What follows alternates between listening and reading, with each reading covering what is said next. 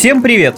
Меня зовут Алексей Хромов, я кинокритик, автор и ведущий подкаста «Смотритель». У нас уже вышло 12 выпусков, целый сезон, в течение которого я рассказывал об истории кино, новинках, известных блокбастерах и даже о самых провальных фильмах всех времен – кстати, если вы не слышали выпуск про самые плохие картины, обязательно найдите его. Он очень веселый, и некоторые блоки я так и не смог записать без смеха. Сейчас вся команда смотрителя, а это не только я, но и редакторы, звукорежиссеры и прочие очень талантливые люди, отправляемся на небольшой киноперерыв чтобы отдохнуть, посмотреть новые фильмы и придумать идеи для следующих выпусков.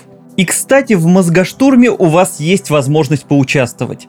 Просто подпишитесь на наш подкаст на любой удобной платформе и напишите в комментариях, о чем бы вы хотели услышать в следующих выпусках. Мы обязательно прочитаем все ваши пожелания и постараемся превратить самые интересные из них в полноценные темы. Пока что я хочу сказать, что 2020 год должен был стать великолепным в плане развития кино. Он начался с яркой премии «Оскар», на которую в этот раз попали не только малоизвестные драмы, но и массовое кино. Это корейские «Паразиты», которые внезапно забрали главную награду. Это, конечно же, «Джокер», который принес заслуженную статуэтку Хоакину Фениксу.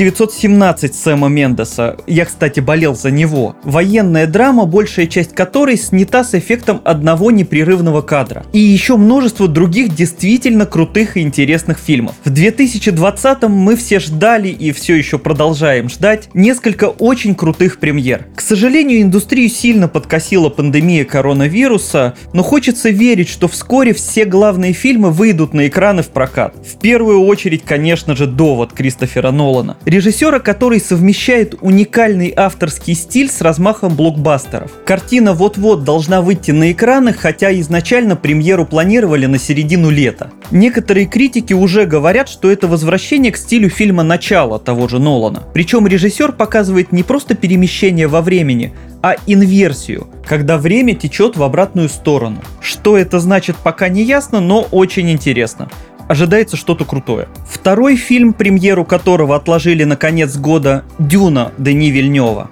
Это экранизация великой фантастической саги Фрэнка Герберта, которую по значимости можно сравнить разве что с «Властелином колец». Так сложилось, что по этим книгам Герберта до сих пор не сняли хорошего кино. Когда-то их планировал перенести на экран Алехандро Ходоровский, но у него получился сценарий чуть ли не на 12 часов, и все студии отказались работать с режиссером. Потом он, кстати, говорил, что Джордж Лукас украл некоторые его идеи в свои «Звездные войны». В 80-е годы вышла «Дюна» от Дэвида Линча. Я этого режиссера очень люблю, но даже мне приходится признать, что его версия получилась ну не слишком удачной. И даже сам Линч не скрывал, что ввязался в работу только ради финансирования своего следующего проекта, а книгу он даже не читал. В 2000 году вышел мини-сериал канала Sci-Fi по Дюне. Его считают вполне каноничным в плане сюжета и даже отсняли пару продолжений по другим книгам серии. Но сейчас эту версию уже очень трудно смотреть. Небольшой бюджет сказался тогда на компьютерных спецэффектах, они там просто ужасные, да и актеры играют посредственно. Теперь Дени Вильнев с его талантом и огромными бюджетами, обожающий оригинальную книгу, получил возможность полноценно перенести на экраны масштабное произведение. Да еще и пригласил отличных актеров. Главную роль сыграет Тимоти Шаламе,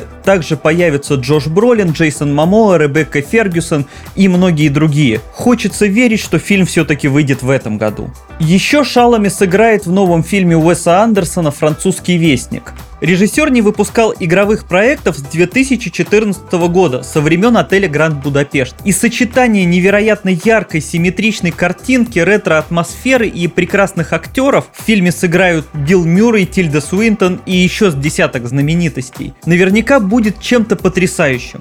Увы, сроки выхода картины постоянно переносят. И хочу упомянуть еще одну премьеру, которую я очень жду. Это фильм «Прошлой ночью в Сохо» режиссера Эдгара Райта, которого все знают по чудесным комедиям зомби по имени Шон, типа «Крутые легавые». Также он снял фильмы «Скотт Пилигрим против всех» и «Малыш на драйве». Райт выпускает фильм ужасов. А все мы помним, насколько тонко он работает с визуальным рядом. А еще на примере Джокера, Зеленой книги и даже Чернобыля можно убедиться, что авторы комедий умеют делать крутейшее кино и в других жанрах. Все это пока придется подождать. Даты премьер постоянно сдвигаются, остается только радоваться, что сегодня технологии позволяют перенести фестивали и даже премьеры в онлайн-формат. Так летом на Disney Plus вышла видеоверсия мюзикла «Гамильтон», которую изначально хотели крутить в кинотеатрах. Я отношусь к этому жанру спокойно, считая, что лучше кошек классических на сцене, а не ужасного фильма, который недавно вышел, так никто ничего и не придумал.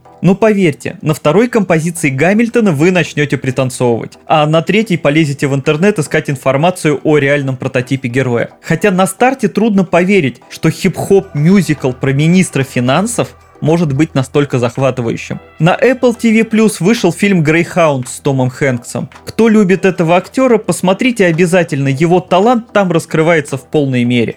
И даже сам карантин остроумные авторы сумели превратить в новые истории для своих фильмов или сериалов. Поищите проект «Постановка», в котором играют Дэвид Теннант и Майкл Шин. Их все помнят как ангелы и демоны из «Благих знамений». Это совсем короткая, но очень веселая история об актерах, которые сидят на карантине. В общем, остается надеяться, что индустрия скоро воспрянет, потому что отличных премьер запланировано много, и я бы очень хотел о них рассказать в новых выпусках «Смотрителя». Напоследок, как всегда, скажу, смотрите хорошее и авторское кино, ищите то, что близко именно вам. И не забудьте подписаться подписаться на наш подкаст. Слушайте нас на всех удобных платформах, ставьте лайки и звездочки и обязательно комментируйте. Пишите, что бы вы хотели услышать в выпусках нового сезона. А я с вами прощаюсь. Спасибо, что были с нами все это время. Пока.